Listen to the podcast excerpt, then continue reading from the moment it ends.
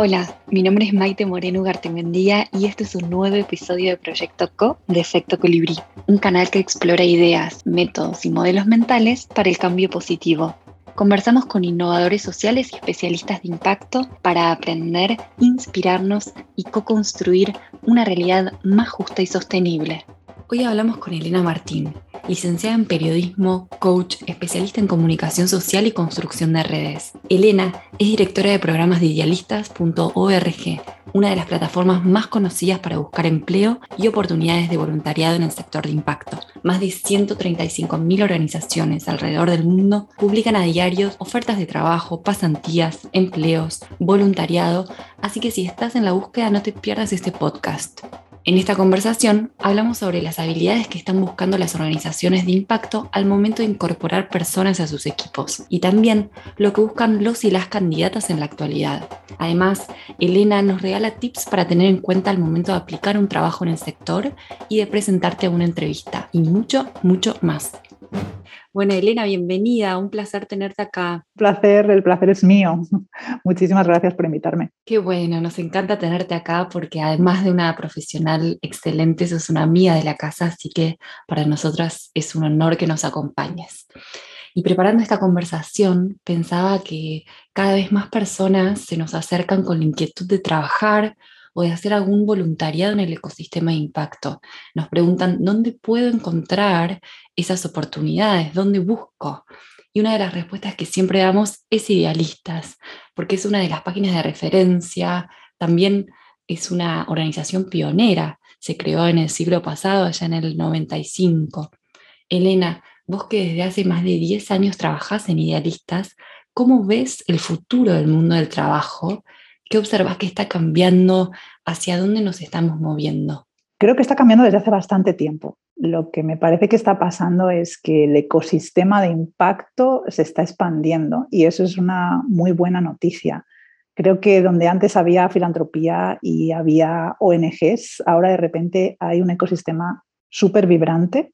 Creo que también el momento en el que estamos está acelerando esos cambios y me parece que mm, no sé, siento que la tendencia es que se está generando una mayor conciencia desde eh, el ciudadano de a pie a cualquier tipo de organización que eh, además de ser sostenible puede generar un impacto. ¿no? Y lo estamos viendo porque ahora ya no son solo las ONGs las que están trabajando por causas, hay un montón de actores ahí fuera que están queriendo hacer su parte, incluidas, eh, como sabemos, las, las empresas pequeñas y grandes.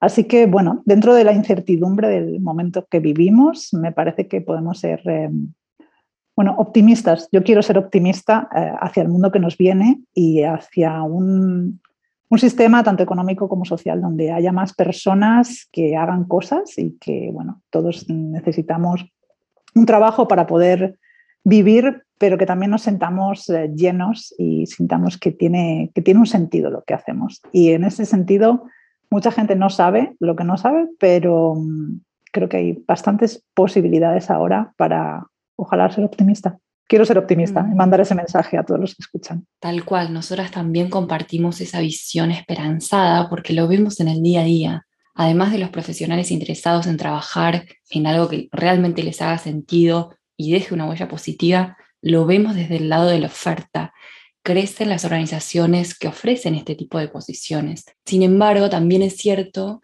que sigue siendo bastante de nicho porque estas iniciativas no se conocen masivamente. Por eso, este, idealistas y estamos eh, desde Efecto Colibrí para visibilizarlas y apoyarlas con la difusión. Pero me gustaría enfocar para quienes nos están escuchando y están interesados en sumergirse en este sector, creo que podés aportarle desde tu visión del detrás de escena lo que se está pidiendo y ¿Qué, ¿qué, dirías, qué habilidades son las más buscadas o valoradas por las organizaciones de impacto en los candidatos? Difícil contestar esa pregunta con precisión porque, bueno, venimos de la pregunta anterior hablando de cómo este ecosistema se está expandiendo, ¿no? y como donde antes había organizaciones quizá más chiquitas, ahora hay bueno, pues, organismos de gobierno, organizaciones internacionales muchísimo más grandes, hay empresas sociales, hay empresas. Entonces, dependiendo de quién estamos hablando, mm, se pueden requerir unos eh, niveles quizás de, educación más altos y una, serie de habilidades más, de alguna manera más regladas, lo que conocemos como bueno, las habilidades que ponemos en el currículum. Entonces, es posible que si estás buscando un empleo, estás buscando poder colaborar con una organización con una estructura más grande y más compleja, ahí se van a pedir unas habilidades, eh, las, las, que estoy mencionando del currículum, pues también más eh, probadas, ¿no? más, eh, más regladas.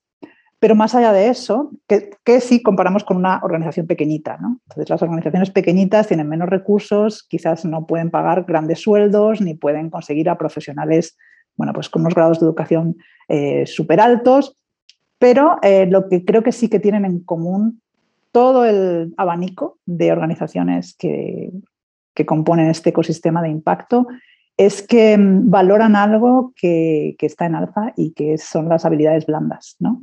que creo que las empresas en general, y, y hablo quizás por España, que es el país donde estoy y el que más conozco, eh, no han valorado hasta ahora tanto, pero me parece que ojalá más y más esas cosas se valoran. Y estoy hablando de cosas como, bueno, pues eh, que además de tener un currículum que encaje en lo que se pide, seas una persona empática, seas una persona que, mm, que se siente cómodo colaborando, que se siente cómodo eh, en situaciones donde no es que tengas que ganar tú siempre, sino que al final todos ganamos y todos ganan, ¿no? Eh, que seas flexible, que seas capaz de navegar un poco la incertidumbre, vivimos en un mundo súper incierto, entonces que te sientas cómodo en lo incómodo. Y sobre todo diría para la gente que busca eh, oportunidades en este sector, es que tengan en cuenta que, ya no solo se trata de que tengas, no sé, eh, los estudios adecuados um, o que hables cinco idiomas, es más cuánto de alineado y cuánto de conectado estás a la causa que la organización para la que quieres eh, colaborar o trabajar eh, está desarrollando. ¿no? Eh, no solamente sirve tener las credenciales, necesitas tener ese, no sé, digamos, esa conexión y probar que eso es así. ¿no? Eh, yo vengo justamente de hacer un proceso de selección y es muy interesante. Hay gente que, que claramente está desconectada, quiere un trabajo y ya. Y creo que para estar en este sector, además de tener las, credenciales y, aplicar para un trabajo, tienes que demostrarle a la organización, y creo que eso es lo que buscan todas con las que hablo, que estás alineado con lo que ellos hacen, ¿no? que tienes realmente una, una conexión muy fuerte con la causa. Qué interesante lo que decís, porque según escucho, pareciera que lo técnico es necesario, pero no alcanza solo con eso. En algún punto entra este otro factor humano. Y recuerdo que Víctor Coopers dice que nadie te va a recordar por tu currículum o tu hoja de vida, sino por tu actitud y tu forma de ser. Y propone esta fórmula, entre comillas, en la que valemos como profesional em, según la suma de conocimientos más habilidades por la actitud. Es decir, que tener conocimientos y habilidades es positivo, suma, y al mismo tiempo tener una buena actitud eleva toda la cuenta, multiplica. En lo personal, la verdad es que yo no creo que haya recetas ni fórmula alguna que pueda acercarse a lo que valemos como personas ni como profesionales, pero me parece que es significativo poder distinguir que hay ciertas cosas que nos suman y otras que realmente multiplican, hacen la diferencia. Y el propósito pareciera ser una de estas cosas que multiplican, fundamentales. Y en tu rol de entrevistadora, ¿cómo te das cuenta que una persona realmente está alineada con su propósito y con el propósito de la organización? Em, primero tienes que hacer ciertas preguntas y mm, es muy curioso y esto a la gente que viene del mundo más corporativo está tan acostumbrada a moverse en un entorno competitivo que casi le sale de forma automática, ¿no? El tener que demostrar lo bueno que es y todos los resultados que ha conseguido y cómo si a mí me dices o me dejas hacer, yo voy a hacer, papá, pa, pa. O mm, no sé, inmediatamente te das cuenta de que están mm, de manera automática cayendo en ese mm, soy el mejor, ¿no? Contrátame porque soy el mejor. Cuando lo que busca una organización de impacto social no es alguien que destaque y que tenga que demostrarle a todos los demás como ella o él es la persona que más destaca, sino son otras cosas, ¿no? Entonces, eh, el, lenguaje inmediatamente eh, tú lo captas, ¿no? Y no les puedes culpar. Yo cuando hago, esos, hago estos procesos, pues obviamente me doy cuenta. ¿Cómo sé que esa persona está alineada? Porque se toma el esfuerzo extra de demostrarme que a lo mejor, aunque viene del mundo más corporativo, sí tiene razones suficientes para eh, estar en el sector de impacto. Y es otra vez vuelta a, mm, yo hago una, hice una pregunta en mi último proceso de selección que es ¿por qué quieres trabajar con Idealist? Y no tantos candidatos la contestaron. Y no tantos candidatos se toman el esfuerzo extra de realmente decir, eh, ¿por qué? O sea, ¿qué sabes de mi organización? ¿Por qué quieres trabajar conmigo y no con otros? Entonces yo diría que es súper importante modular un poco el, lenguaje porque estás yendo a un sector donde bueno, los valores y lo, que se, y lo que se busca y se espera es bastante diferente al mundo corporativo. Claro, me parece clave lo que estás compartiendo. Te escuchaba y pensaba en la autenticidad, ¿no? En la importancia de ser auténticos, de no intentar ser o aparentar ser alguien más, porque eso se nota. Hay algo intangible que igual se deja ver y termina definiendo si como entrevistador o entrevistadora le crees, si apostás o no a contratar a esa persona. Y también algo que muchas veces los candidatos y las candidatas no tenemos en cuenta es que si somos buenos actores y pasamos el proceso de entrevista aparentando ser otra persona, el problema pasa para después, porque en el día a día, una vez trabajando, se transparenta de alguna manera quiénes somos. Y también se me venía a la cabeza esto de que para ser auténticos necesitamos saber quiénes somos, tener un cierto nivel de autoconocimiento ¿Cómo lo ves vos? ¿Qué tan importante crees que es y que va a ser en un futuro que las personas tengan desarrollado este conocimiento de sí mismas para su propia empleabilidad, ¿no? Para conseguir empleo. Ya no tenemos que mirar al futuro, hay que mirar al presente y ni tan siquiera hay que mirar a cuando se busca un puesto de trabajo en una organización. O sea, para tu propia vida. Me parece que el, el mirar hacia adentro, mm, me contaba el otro día una chica que tiene un proyecto muy bonito, como me decía, cuando yo empecé a mirar hacia adentro, todo se empezó a colocar ahí fuera. Entonces, me parece una, metáfora preciosa y lo cierto es que si tú tienes eh, tu interior colocado, si tú sabes quién eres, si tú sabes cuáles son tus valores, cuáles son tus límites, eh, a qué vas a decir sí, pero a qué no vas a decir sí, es mucho más fácil. O sea, cuando, cuando sabemos lo que queremos, quiénes somos, no estamos mandando currículums a 200 sitios. Somos mucho más selectivos y es posiblemente mucho más fácil conseguir que te llamen para una entrevista que si te dedicas a simplemente hacer clic, adjuntar el PDF y ya. Entonces, em, ahorras tiempo tú a la hora de buscar porque lo tienes mucho más claro y también le ahorras tiempo a los que están buscando a los que están buscando talento, ¿no?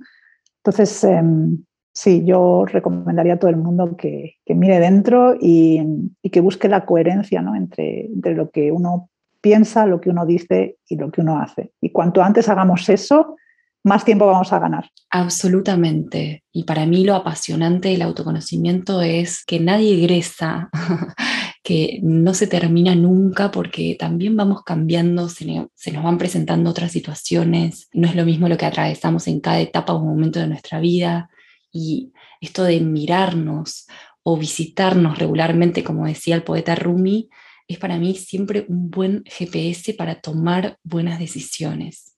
Ahora me gustaría saltar la vereda y pasar al otro lado, al lado de los y las candidatas, las personas que buscan insertarse en este ecosistema de impacto? ¿Qué crees que están buscando en los nuevos trabajos de impacto? ¿Y por qué crees que está sucediendo esta migración del trabajo en empresas tradicionales a estos nuevos modelos de organización? Hay una, sed enorme de búsqueda de propósito, de bueno, pasamos demasiadas, suficientes horas, no voy a decir demasiadas, pero suficientes horas en nuestros trabajos como para estar a disgusto. Y hay demasiada gente que, que trabaja en cosas que no le llenan, pero además no se sienten valorados. Y es obvio cada vez más que la gente no quiere, em, no quiere vender productos y servicios simplemente por el hecho de llevarse una nómina a fin de mes y poder pagar el alquiler. ¿no? Eh, es obvio también que más y más organizaciones y entidades y proyectos están consiguiendo generar un impacto, entonces poquito a poco yo creo que eso va permeando y la gente se va cuestionando las cosas, ¿no? Y entonces, bueno, primero eso, una sed tremenda de encontrar propósito en lo que uno hace más allá de que te paguen al final de mes.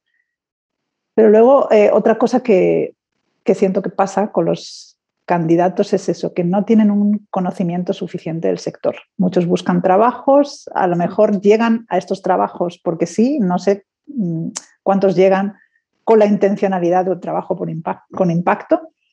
Entonces, eh, sí, me parece que la gente que viene del mundo corporativo y quiere integrarse un poco en el sector del impacto, sí diría que, que, bueno, que es un poco diferente y que hay que hacer un trabajo extra, digamos, para poder entender un poquito el ecosistema y para eso estamos y para eso está este podcast, entre otros, eh, para, para, prepararte, para prepararte eh, para trabajar en un, un, entorno que realmente es, es diferente y mucho más satisfactorio.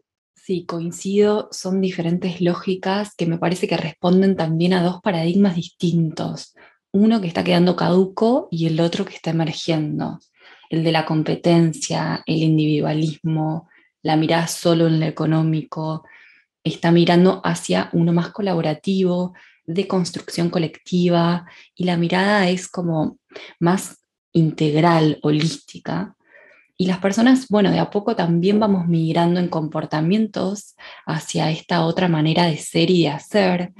Algunos antes como pioneros y otros después como seguidores, pero eventualmente la mayoría estaremos ahí relacionándonos desde otros valores que yo entiendo son más interesantes.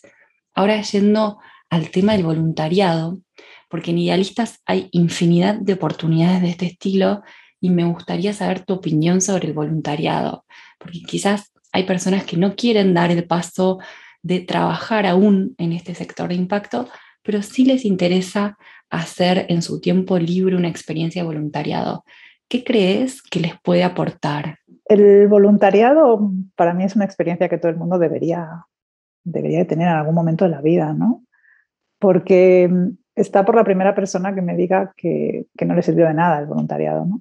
Es muy interesante ver cómo la mayoría llegan al voluntariado porque quieren ayudar y acaban sintiéndose ayudados, ¿no? Entonces, em, me parece que si nada más como una experiencia vital, una experiencia que te expone al otro, que hace que dejes de mirarte tu ombligo y que expandas un poco tu visión del mundo.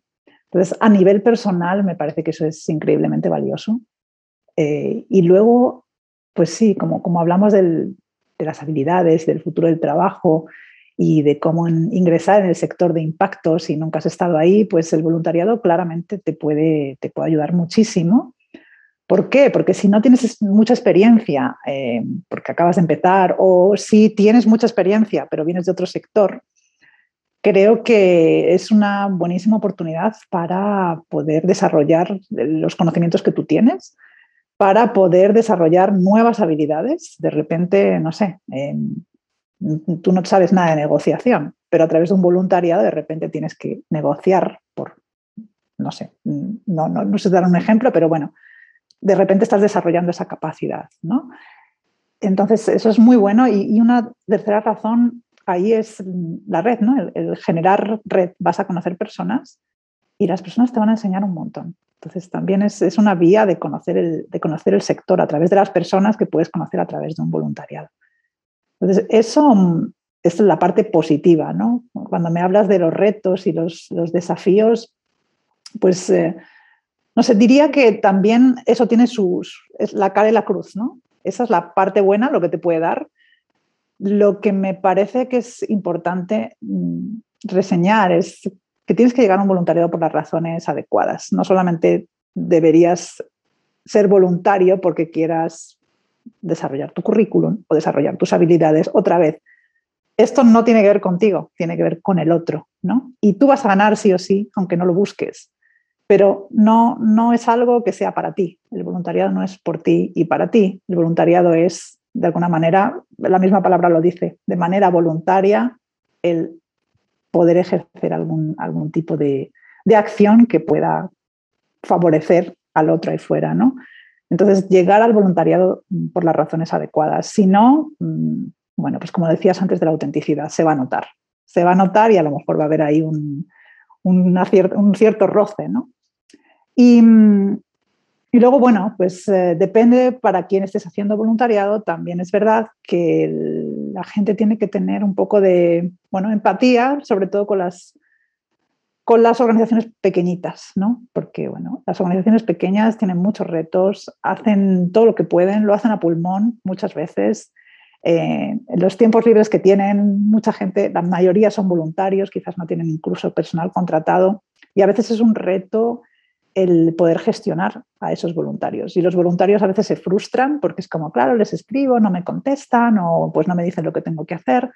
Pero bueno, también eso, la parte de la empatía ¿no? y quizás la parte de proactividad, de cómo, ayudo más allá de frustrarme porque no estoy, porque como soy voluntario tendría, no sé, es gracioso como mucha gente por el hecho de ser voluntario sienten que como están dando algo, dando su tiempo gratis, pues eh, deberían, que voy a dar mi tiempo gratis, ¿por qué no me pagas el billete de avión para ir a África a trabajar con una organización? Es como, bueno, es que si tuviesen el dinero para pagar tu billete desde España a África, mm, no tendrían que necesitar voluntarios, quizás, ¿no? Podrían, podrían encontrar una persona a la que pagar y hacer el trabajo que vas a hacer tú.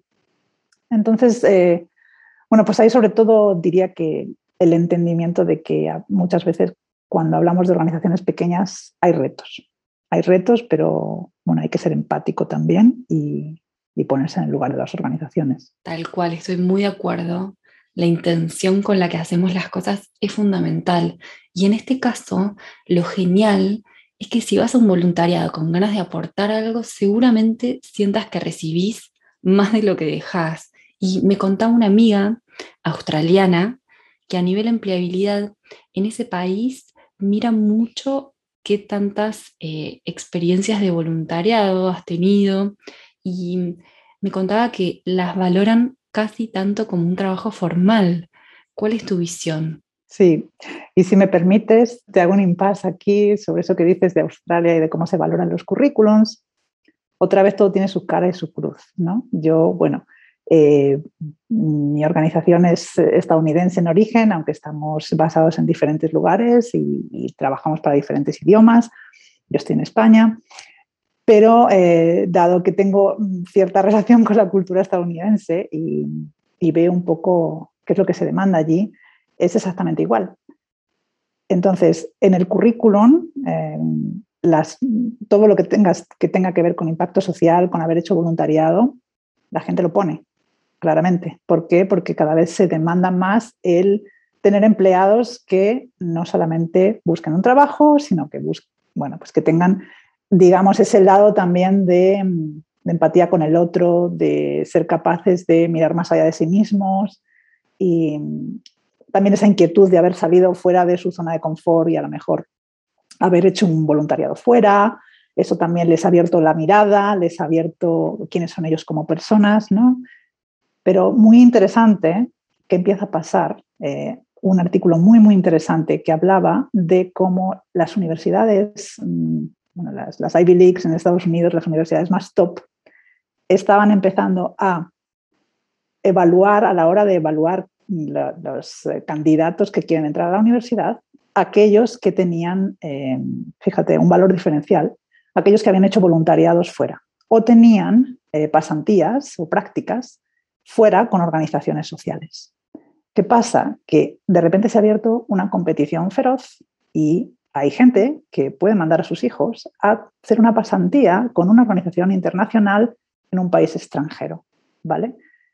Y ese es un valor diferencial para que esa persona acabe entrando a una universidad con un nivel más elevado, mientras que quien no tiene los medios, pues ese es, otra, otro valor en contra, ¿no? Entonces es, es curioso como algo que sería positivo, también está generando una división, digamos, social entre quien puede y quien no puede.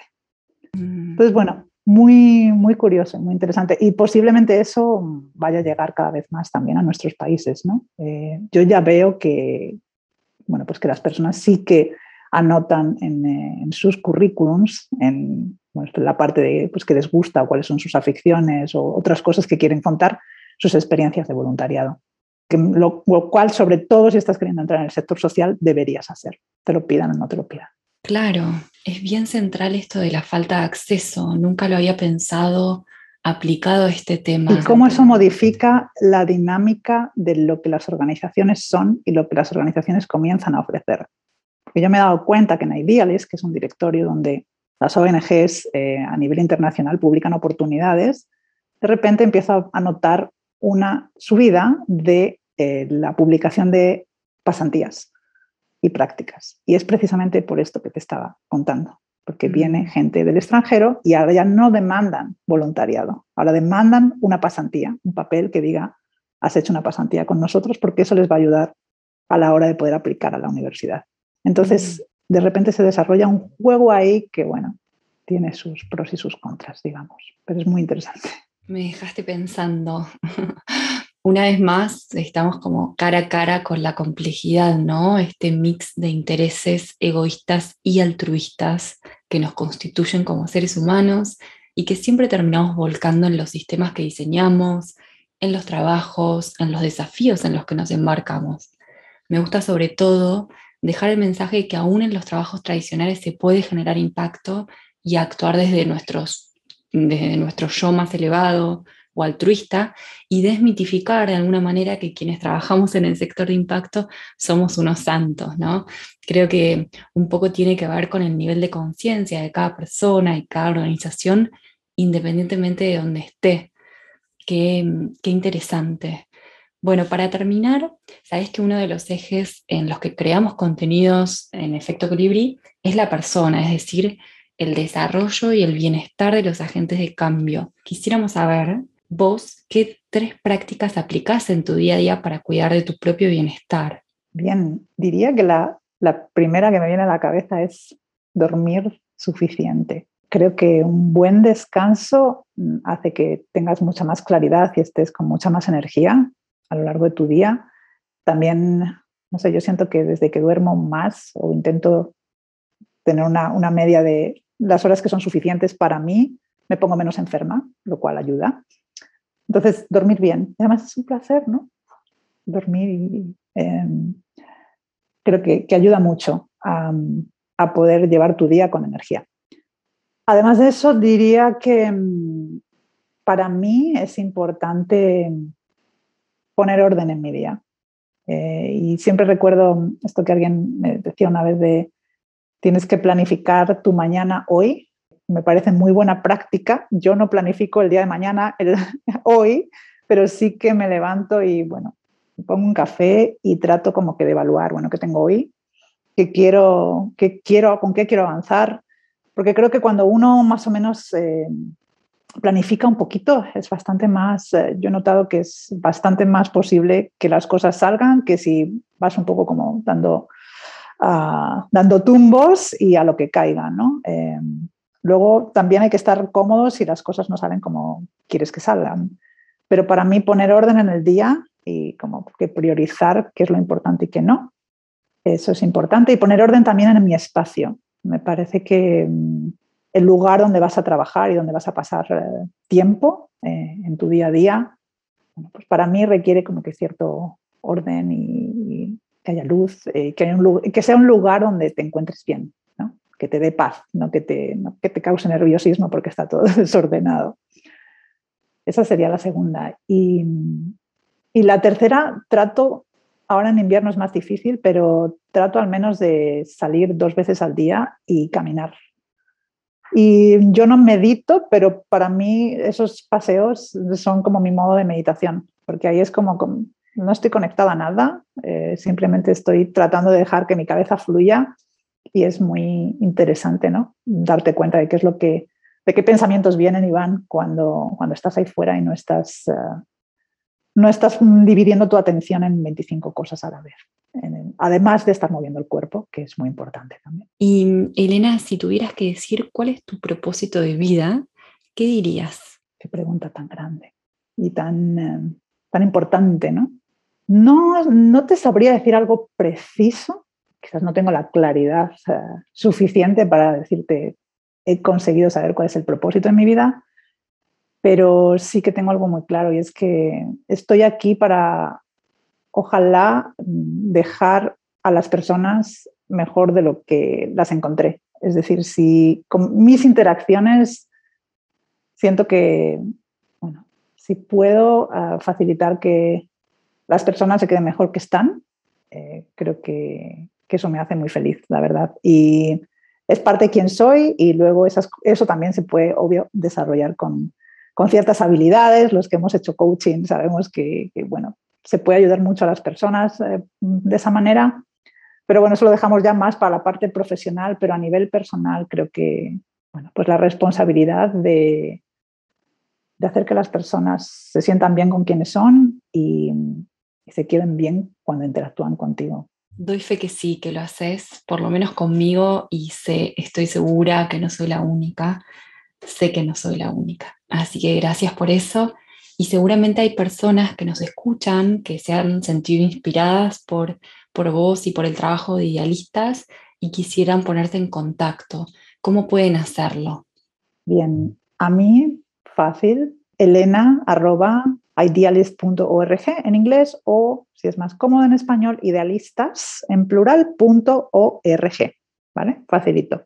Y para saber más de lo que hace idealist.org o idealistas.org, pues simplemente www.idealistas.org. Es una plataforma donde van a encontrar realmente infinidad de organizaciones a nivel global que están haciendo cosas preciosas.